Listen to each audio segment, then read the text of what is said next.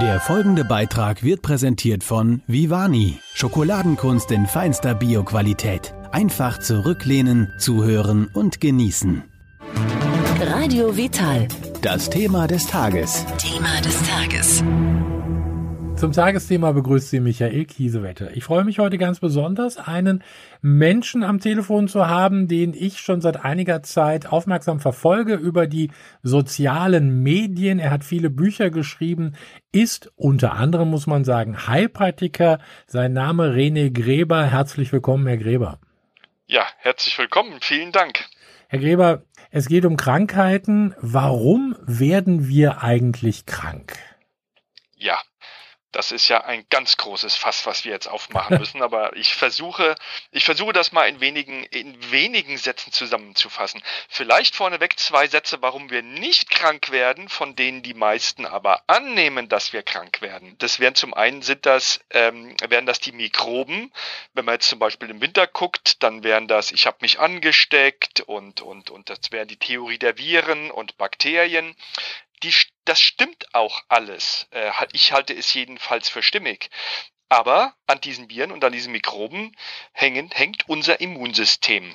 Und, ein, und die Faktoren, warum wir wirklich krank werden, ich sage immer, zu den Patienten, das ist die liederliche Lebensweise, die dazu geführt hat, dass ihr Immunsystem mit den Mikroben nicht fertig wird. Ansonsten müsste nach dieser Theorie müsste ja jeder gleichzeitig krank werden, der mit diesen Mikroben in Kontakt kommt. Und es gibt ja nachweislich nur ein geringer Prozentsatz, der mit den Mikroben in Kontakt kommt, bekommt Symptome.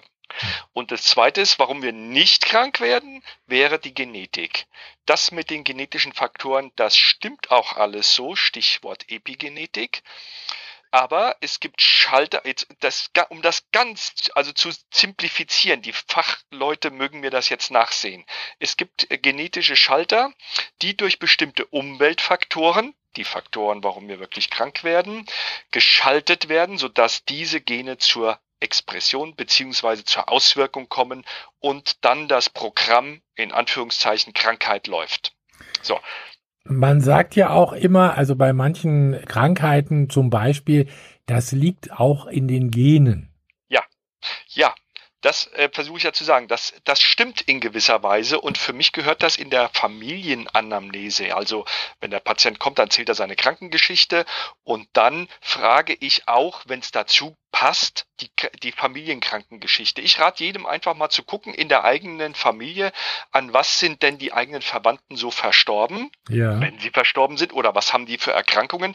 Wenn also zum Beispiel in der väterlichen Linie alle mit Herzinfarkt zu tun hatten, dann habe ich wahrscheinlich auch so einen Faktor dabei und kann mich dann theoretisch darum kümmern, da vorzubeugen. Und jetzt ist natürlich das riesige Feld, was, was soll ich jetzt da machen?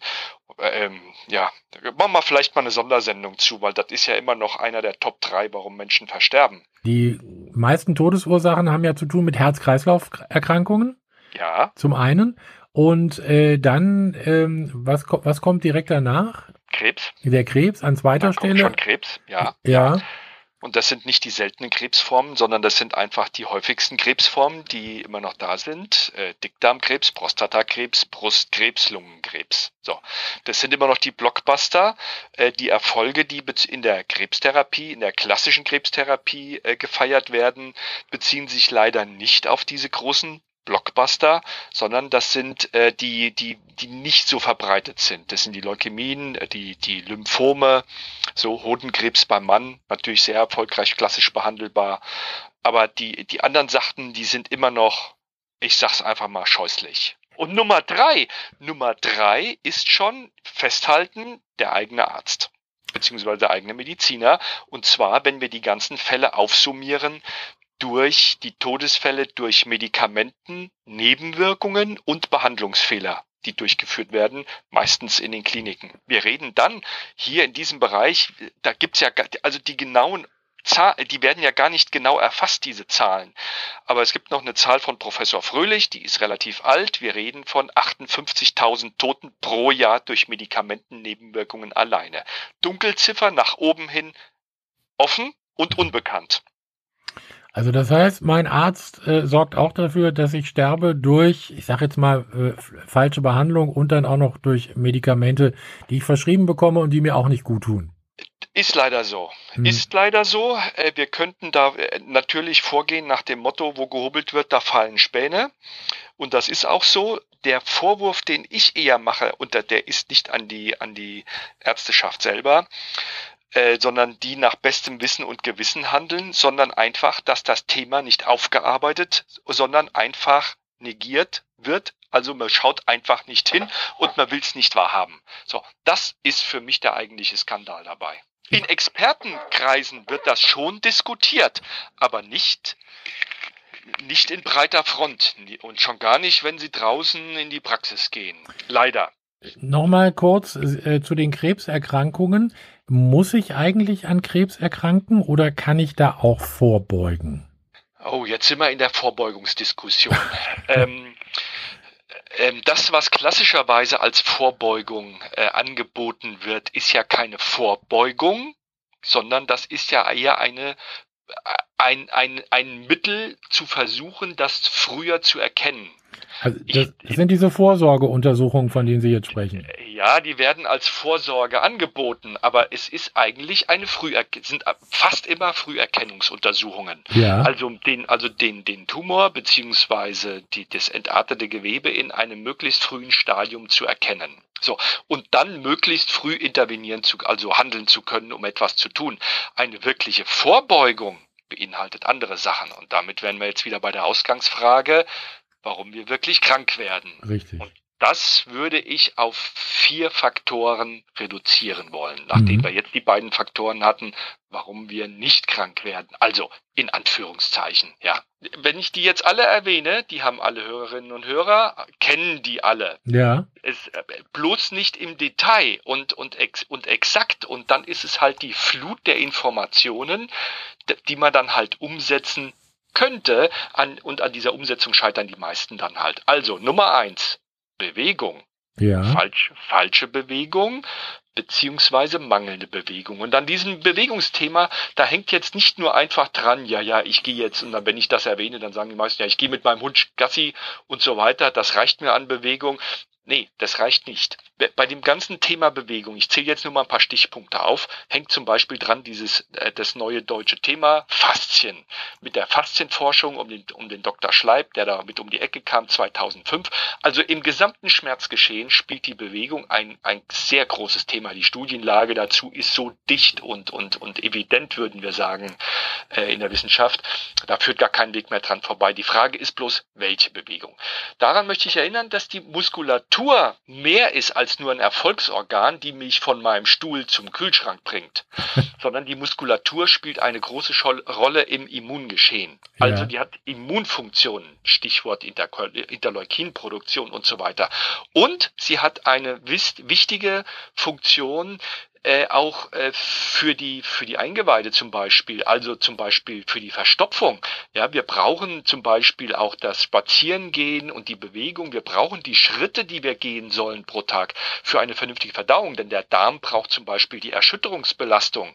Das weiß jeder sofort, wenn er mal im Krankenhaus gelegen hat oder lange im Bett liegen muss, dann bekommt man sofort Verstopfung. So, dann die richtige Bewegung bei dem bei den ich und ich rede jetzt nicht nur von einem dicken Oberarm oder einem Oberschenkel, sondern ich rede zum Beispiel auch vom Zwerchfell, auch ein sehr großer Muskel, zwar ein sehr dünner, aber ein sehr großer, um dann, um das Atemvolumen zu verbessern. Es gibt eine Herrschaft von Atemtherapeuten, die sich nur darum kümmern. Leider gehen die meisten da erst hin, wenn die Funktion schon so weit reduziert ist, dass man, dass man dann eingreift. So, so das wäre jetzt erstmal so das Stichwort zur Bewegung, das die meisten ja schon mal so gehört.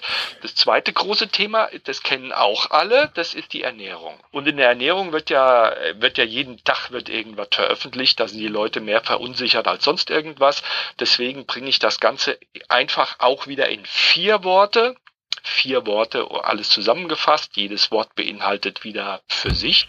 Könnte man wieder ein Buch drüber schreiben. Die vier Worte lauten möglichst naturbelassene Lebensmittel essen. Möglichst bedeutet, muss nicht immer sein. Ich zum Beispiel esse gerne ein Stück Kuchen, auch am Sonntag das äh, möglichst naturbelassen, ist das noch naturbelassen? Das wäre jetzt das Stichwort Ökolandbau, Bio, zertifiziert und nach meinem Dafürhalten kommen wir um Bio nicht drum rum. Ich klammere jetzt mal das ganze äh, Thema äh, äh vegetarisch, äh, vegan, klammer ich mal aus. Diese Streitpunkte, aber eins steht fest. Wir essen zu viel Fleisch. Das ja. ist schon mal klar. Wir essen sowieso zu viel generell und mhm. wir essen zu fett und wir essen zu süß. Dann haben wir das ganze Leben, Lebensmittel. Lebt das eigentlich noch? Das würde ich als Stichpunkt, äh, als Erinnerung, äh, gebe ich immer nur mit, möglichst wenig industrielle Verarbeitungsstufen dazwischen zu haben. Das beinhaltet das ganze Thema der Zusatzstoffe zum Beispiel, die da alle nicht äh, reingehören. Und dann Essen. Angelehnt an einen bekannten Werbeslogan habe ich das ein bisschen umformuliert und frage, frisst du noch oder isst du schon? Das bedeutet gründlich kauen. Gründlich ja. kauen bedeutet, die Verdauung beginnt bereits im Mund mit der Alpha-Amylase, also der Zucker wird davor verdaut und je besser ich das kaue, desto weniger Arbeit hat dann nachher der Darm unten zu tun. So, das wäre jetzt die Ernährungslehre auf einen Punkt gebracht. Und jetzt fragen sich vielleicht noch manche, was denn mit den ganzen Giften im Essen? Und das ist dann Punkt drei. Das sind die ganzen Noxen.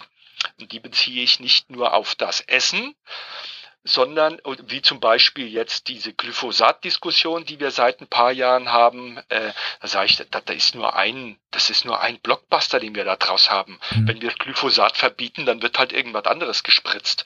Und das Problem ist ja, dass ja schon mehrere Gifte zum Einsatz kommen, um den jeweiligen Grenzwert zu unterschreiten. Zum Beispiel, äh, dann gibt's noch Sachen, über die findet überhaupt keine breite Diskussion, Diskussion statt, zum Beispiel das Chlorpyrifos. Ja, 25 Prozent der Orangen und Mandarinen sind damit belastet. Das ist in der EU zwar, äh, ist der in der EU gestattet, in Deutschland verboten, aber die Sachen werden ja importiert und das Zeug ist da drauf. Diese Gifte beinhaltet aber noch viel mehr. Das sind die Wohnraumgifte, das ist der Kleber, der verwendet wird für Fußboden, in den Textilien, die wir tragen, die Farbstoffe. Strahlungsbelastungen, und das sind nicht nur die elektromagnetischen Felder durch, äh, durch WLAN und, und so weiter, sondern das sind so ganz normale Sachen, wo das Bundesinstitut für Strahlenschutz schon darauf hinweist, dass das Radon also ein Zerfallsprodukt, ein radioaktives, was natürlicherweise im Boden kommt und je nachdem, wie die Bodenplatte des Hauses äh, noch äh, ist, diffundiert das auch ins Gebäude rein. So, fünf Prozent, weil wir vorhin das mit dem Krebs hatten, fünf Prozent aller Lungenkrebsfälle werden zum Beispiel auf das Radon zurückgeführt. Wie kriegt man das raus? Je nachdem, das ist auch äh, von der Geologie, also von dem Ort abhängig, wo man wohnt. Und dann gibt es halt Empfehlung, dass man lüftet das Haus nicht nur wegen der Feuchtigkeit und Schimmelbildung, sondern auch wegen der Radonbelastung, also mehrmals täglich lüften. Abhängig von der Temperatur natürlich draußen, muss das, wenn es wärmer draußen ist länger und so weiter. So, das wäre jetzt diese ganze Sache. Die Medikamente als Noxen hatten wir schon mit den entsprechenden Todesfällen. Das ist ja der Blockbuster, der meines Erachtens immer vergessen wird. Ja, und dann haben wir noch Punkt 4 und das sind die ganzen psychosozialen Faktoren. Psyche das, womit sich die Psychologen ja beschäftigen. Ich erkläre es ganz einfach. Das sind die Sachen, die sich zwischen ihren eigenen Ohren abspielen. Mhm. Also im eigenen Kopf Denkmuster, die ich äh, selber habe. Und äh, vielleicht als, als ganz einfaches Beispiel für die Menschen, das ist einfach die Sache, wie Menschen ein Glas Wasser betrachten. Halb leer oder halb voll. Vielleicht noch auf den Punkt gebracht und weil wir ja im Radio sind, es gibt ja schöne Radiosender, die höre ich schon gar nicht mehr, aber ich weiß, montags morgens gehen die schon los mit nach dem Motto, ach ihr Armen müsst jetzt wieder zur Arbeit fahren draußen, ach es ist wieder Montag und so und am Freitag genau das gegenteilige Lied, ja jetzt ist gleich Wochenende. Wer und ich mach's mal wieder ganz plakativ, das hängt mit der Sinnhaftigkeit des Lebens zusammen. Und wenn wir jetzt Faktoren durchgehen, jetzt haben wir ja gerade die Faktoren, warum wir wirklich krank werden, nach meiner Definition auch, dann gibt es auch genügend Studien, die draußen sind, die zum Beispiel äh, Faktoren, warum wir gesund bleiben oder gesund werden. Ein Faktor in diesem Bereich, den ich zuordne, ist die Sinnhaftigkeit des Lebens. Ja. Und da frage ich Patienten auch mal gerne, warum stehen sie morgens eigentlich auf? Und die meisten sagen mir dann, ja, weil ich raus muss, weil der Wecker klingelt. So, das sind so Sachen, die damit verknüpft sind. Und dann, wenn wir jetzt mal von dieser Sinnhaftigkeit oder der Spiritualität, die da natürlich auch dahinter hängt, weggehen, dann kommen wir zu dem großen Blockbuster Stress. Wir sind immer noch bei der Psyche. Jetzt kommen wir zu den sozialen Faktoren. Die Soziologie beschäftigt sich ja im Wesentlichen mit der Interaktion mit anderen Menschen. Also ich als Individuum in der Interaktion mit anderen Menschen. Und diese anderen Menschen sind natürlich meine Arbeitskollegen, mein, mein Lebenspartner, meine, meine, also meine Ehefrau, mein Ehemann, meine Kinder, meine meine Eltern, meine Nachbarn und natürlich meine ähm, Arbeitsgenossen. Und in diesem Feld, da muss ich ja auch nichts erwähnen, da gibt es die ganzen zwischenmenschlichen Problemen, äh, Probleme und Dramen, die sich dann halt so abspielen. So, und das sind so halt die Stressfaktoren und das sind ja auch äh, die Sachen, die die Menschen beschäftigen. So. Da haben wir jetzt eigentlich wirklich so einen richtigen Rundumschlag gemacht. Also wir wissen jetzt, warum wir äh, krank werden können, dann kann man das jetzt natürlich äh, wunderbar weiter ausführen. Sie haben einige Bücher geschrieben, Herr Gräber. Ich äh, sag, nenne jetzt mal eben nur Vitalität durch pur durch Heilfasten zum Beispiel. Äh, es geht auch um Heilung der Gelenke oder die biologische Herztherapie. Äh, da würde ich auch gerne noch drüber sprechen, aber das würde jetzt den Rahmen sprengen. Aber ich äh, kann nur damit sagen, dass wir uns auf viele weitere interessante Themen mit Ihnen freuen können.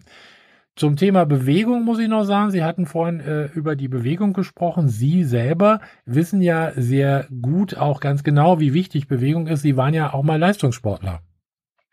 Ja, ich komme ursprünglich ja aus der Leichtathletik mhm. und habe auch Sportwissenschaften studiert und da schreibe ich oder veröffentliche ich nicht viel zu, weil in der Sportwissenschaft sind wir uns ziemlich einig, was ja. eigentlich so passieren sollte oder wie Leistung gesteigert wird oder wie ich bestimmte Sachen trainieren muss. Ne? In der Medizin sieht das ganz anders aus, wenn man da rausguckt. Ja. In der Sportwissenschaft streiten wir uns auch. Natürlich, aber das sind Feinheiten. In der Medizin haben wir richtige Blockbuster, wo wir in Welten differieren von dem, was draußen gemacht wird, tatsächlich in den Praxen. Und ich rede nicht nur von Naturheilkunde, sondern ich rede auch von klassischer Medizin und alles, was auch dazwischen und daneben steht. Ist heute, ist es heute auch ein Problem in, in, dieser doch schnelllebigen Zeit? Wir werden mit Medien überschüttet.